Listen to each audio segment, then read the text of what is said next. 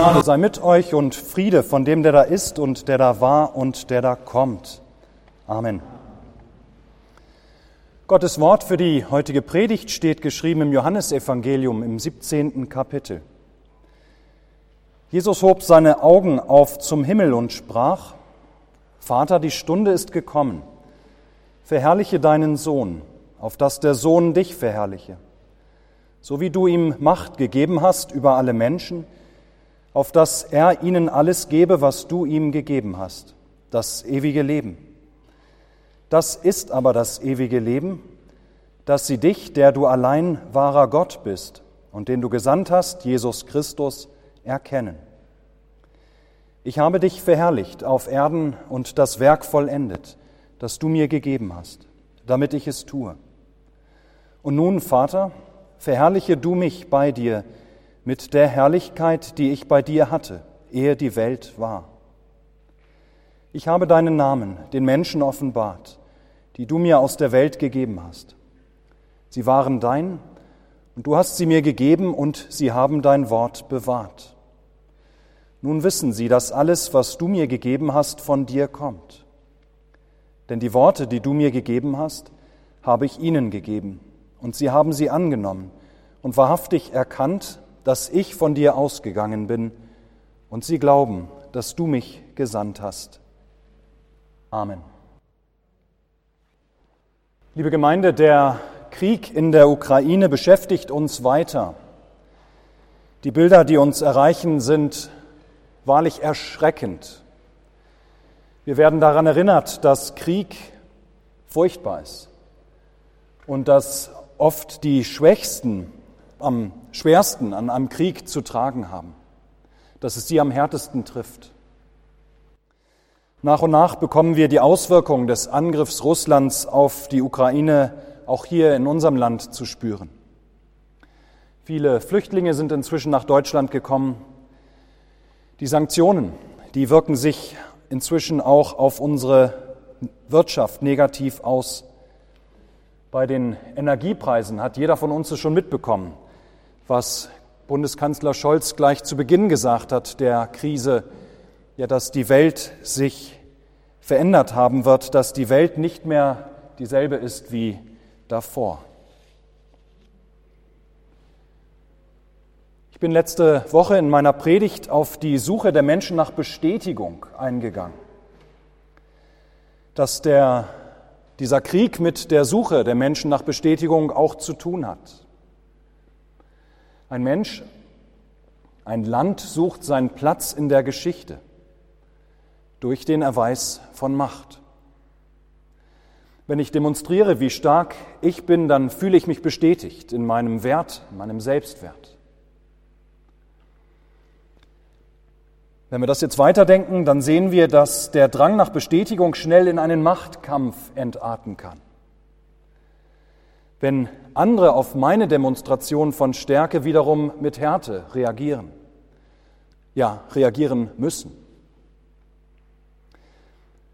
Mit dem Ukraine-Krieg stecken wir gerade mittendrin in solch einem Machtkampf.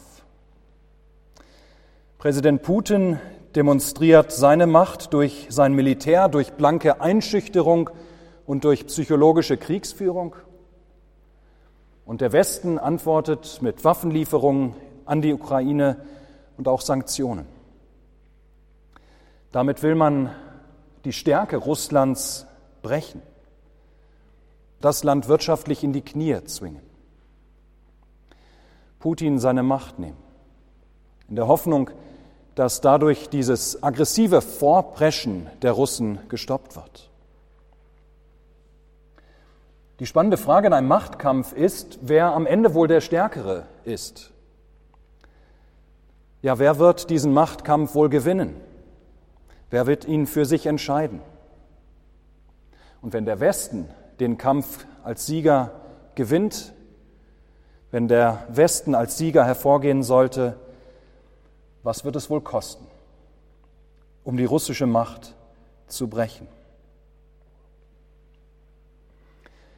Machtkämpfe, ihr Lieben, sie gehören zu unserem Leben dazu im Großen wie im Kleinen.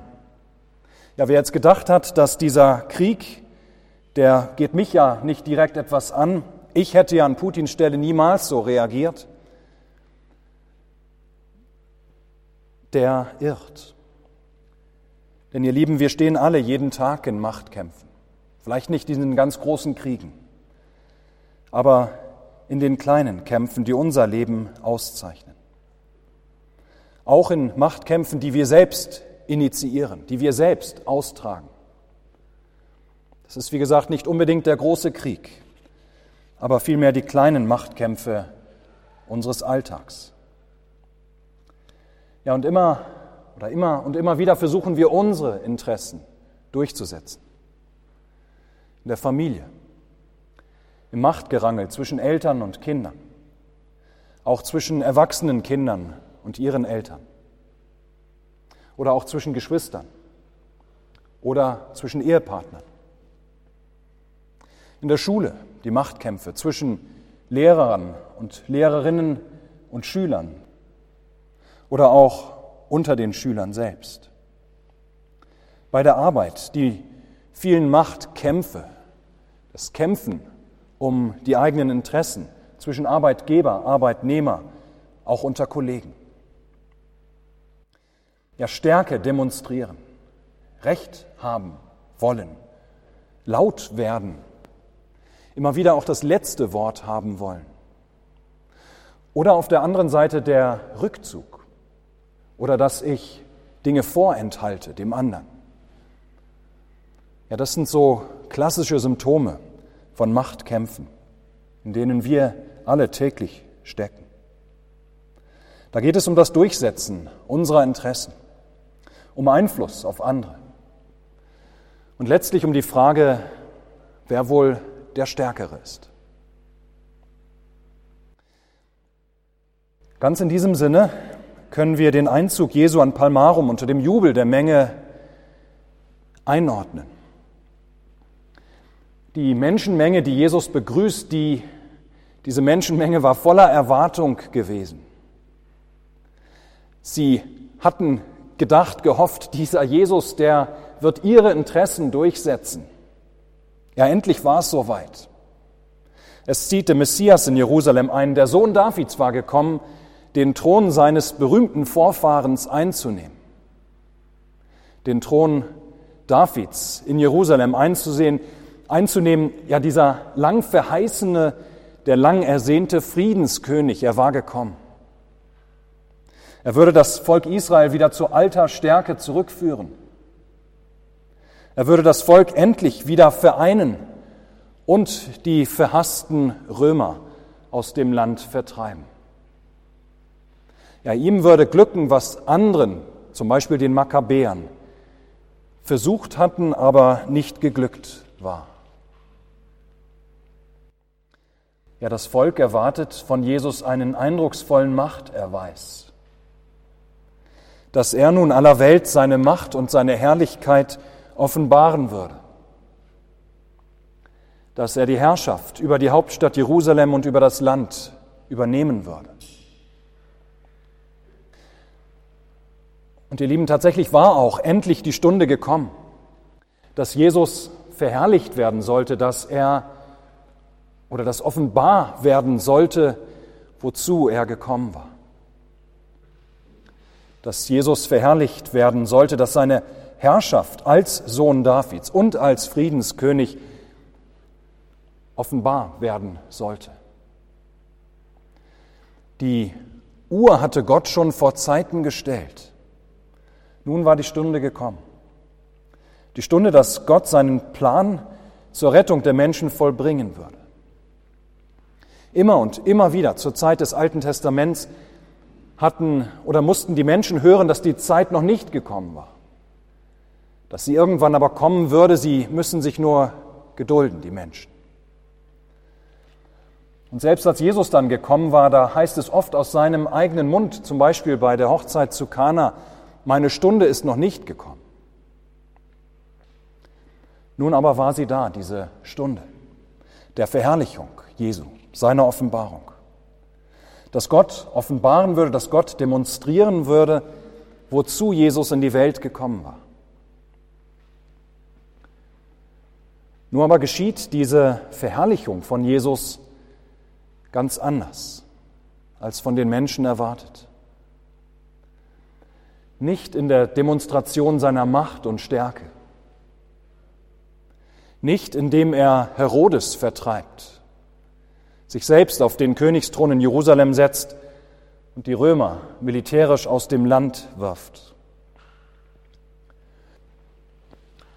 Nein, nicht durch die Demonstration von weltlicher Macht wird Jesus verherrlicht, sondern durch die Demonstration seiner ungeheuren, grenzenlosen Liebe.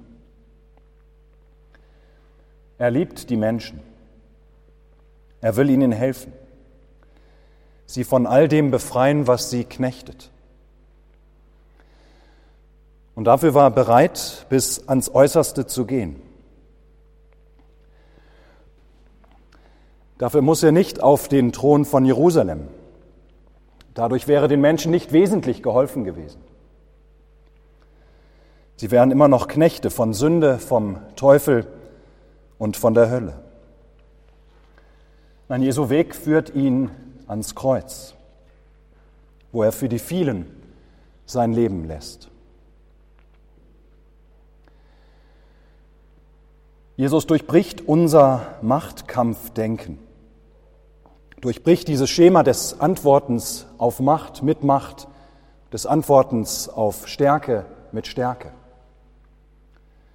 indem er sich ohnmächtig in die Hände der Menschen gibt er lässt sich verurteilen, foltern und töten, ohne mit eigener Macht oder militärischer Macht zu antworten.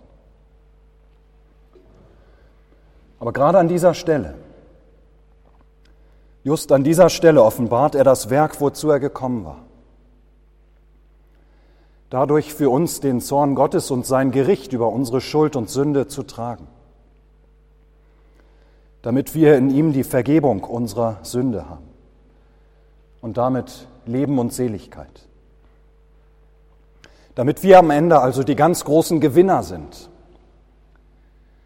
Ja, um uns zu Gewinnern, zu Siegern zu machen, die vor Gott in Ewigkeit wieder frei leben können, deren Schuld vor Gott nicht mehr gegen sie zählt. Ja, dafür geht Jesus diesen so ungewöhnlichen Weg.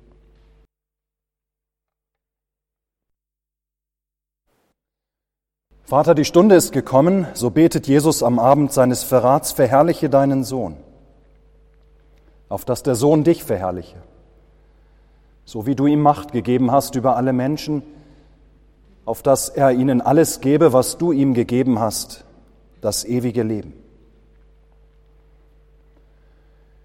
Liebe Gemeinde, ganz glänzend werden die nächsten Stunden für Jesus nicht. Nein, es wird noch unendlich schwer für ihn. Der Tiefpunkt nur kurze Zeit später, an diesem Abend in Gethsemane, wo er mit seinem Vater ringen wird, ob dieser Kelch nicht doch noch an ihm vorübergehen könne.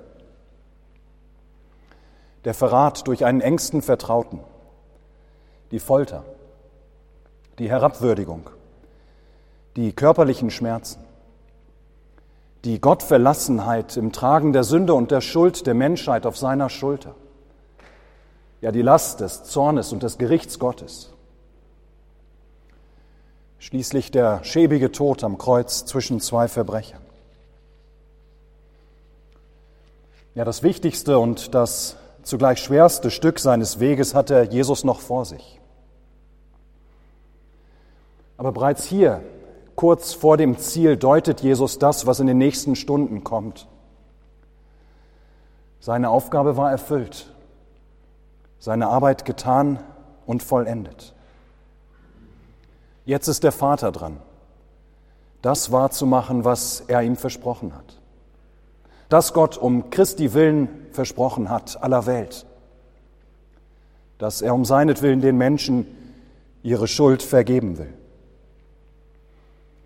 Dass in dem Geschehen der nächsten Stunden der Name Gottes, die Treue Gottes zu seinen Verheißungen, ja, dass diese der Name Gottes aufleuchten würde, dass Gott dadurch verherrlicht werden würde.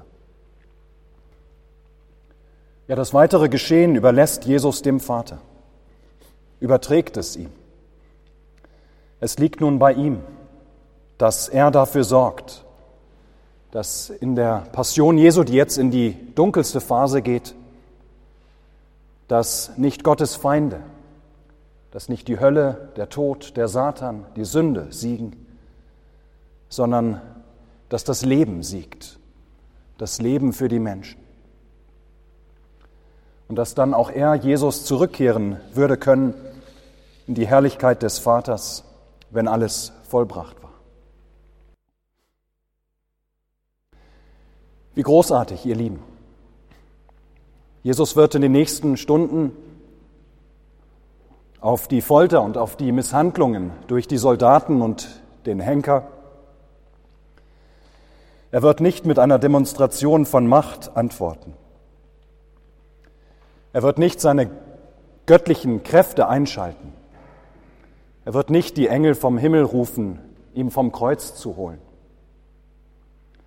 So aber wird er sein Werk vollenden, wozu er gekommen war. Das Werk, das dir und mir das ewige Leben schenkt. Ja, wie großartig. So ist es gekommen, dass Jesus heute wieder in seinem Wort und in seinem Leib und Blut dir sagen lassen kann, für dich, das alles für dich. Amen.